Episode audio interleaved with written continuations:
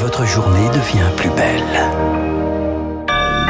Merci d'écouter Radio Classique. Il est 9h passé d'une petite minute. Voici le journal incontournable avec Augustin Lefebvre. Faut-il faire évaluer la, l'évoluer la législation euh, sur la fin de vie? 173 Français sont chargés de réfléchir à cette question pendant trois mois à partir d'aujourd'hui.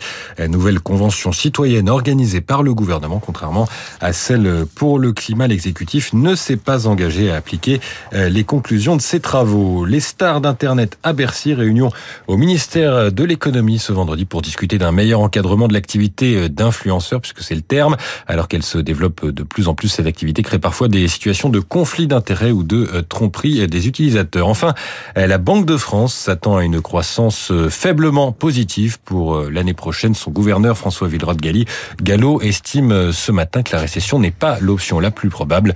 Bercy, de son côté, espère 1% de croissance. La déclaration politique du matin, François Braun explique la règle pour la vaccination contre le Covid. Le ministre de la Santé était invité de BFM TV. Il simplifie les choses alors que ces règles ont parfois été floues et que le nombre de cas est en train de remonter. Je le redis, je le répète, je le répéterai autant de fois qu'il faut. Tout le monde peut se faire vacciner contre la grippe et contre le Covid. Les rappels, c'est globalement tous les six mois. C'est le plus simple. Après, il y a des cas particuliers, si vous êtes plus à risque, où on peut raccourcir ce délai à trois mois. Mais ça, c'est votre médecin qui va pouvoir vous le dire. Et globalement, pour faire simple, c'est tous les six mois. François Braun qui doit tenir une conférence de presse en fin d'après-midi pour préciser euh, les intentions du gouvernement, notamment sur la question du port du masque dans les transports.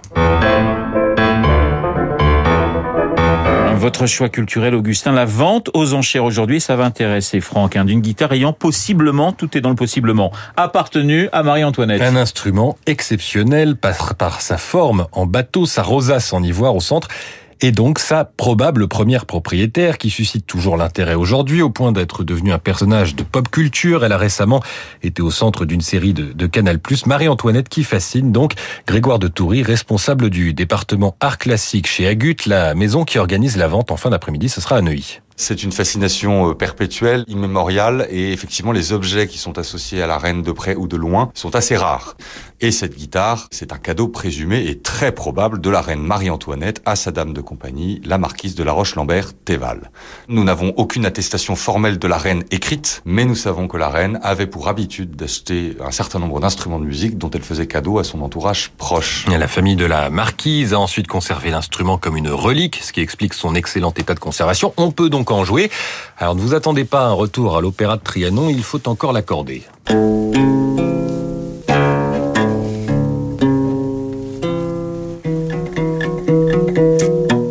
L'instrument est euh, estimé entre 60 et 80 000 euros. Des institutions et des musées privés euh, se sont montrés intéressés. Mais Renaud, je sais que vous cherchiez encore un cadeau de Noël pour Franck, donc ça peut être une idée. Mais écoutez, je suis très preneur. Merci beaucoup, Renaud. Mais voilà, bah écoutez, il ne me reste plus qu'à sortir le chéquier. Retrouve Sylvie Aubert pour un point sur les marchés en cette euh, fin de semaine. Sylvie d'Investir, le journal des finances. Bonjour. Est-ce que les investisseurs ont sorti le chéquier? Eh bien, écoutez, euh, vous pouvez toujours jouer en bourse. Si vous gagnez, vous pourrez faire des beaux cadeaux de Noël. Pour l'instant, le marché ouvre en hausse, 6661 points dans le sillage de Wall Street d'ailleurs.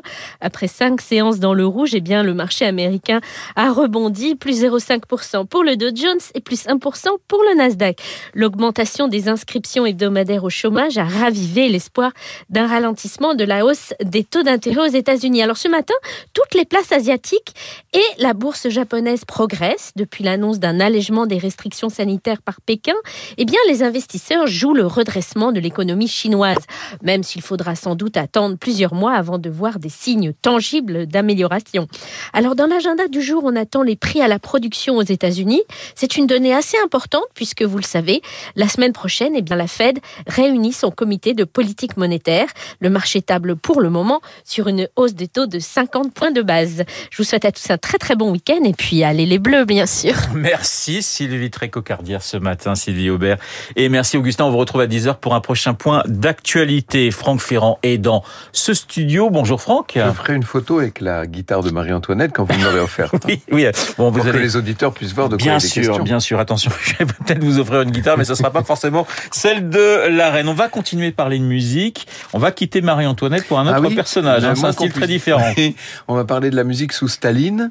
Euh, presque de la musique avec Staline et contre lui surtout. Et puis euh, ce sera l'occasion d'évoquer euh, une figure un peu oubliée aujourd'hui, extraordinaire, Maria Youdina.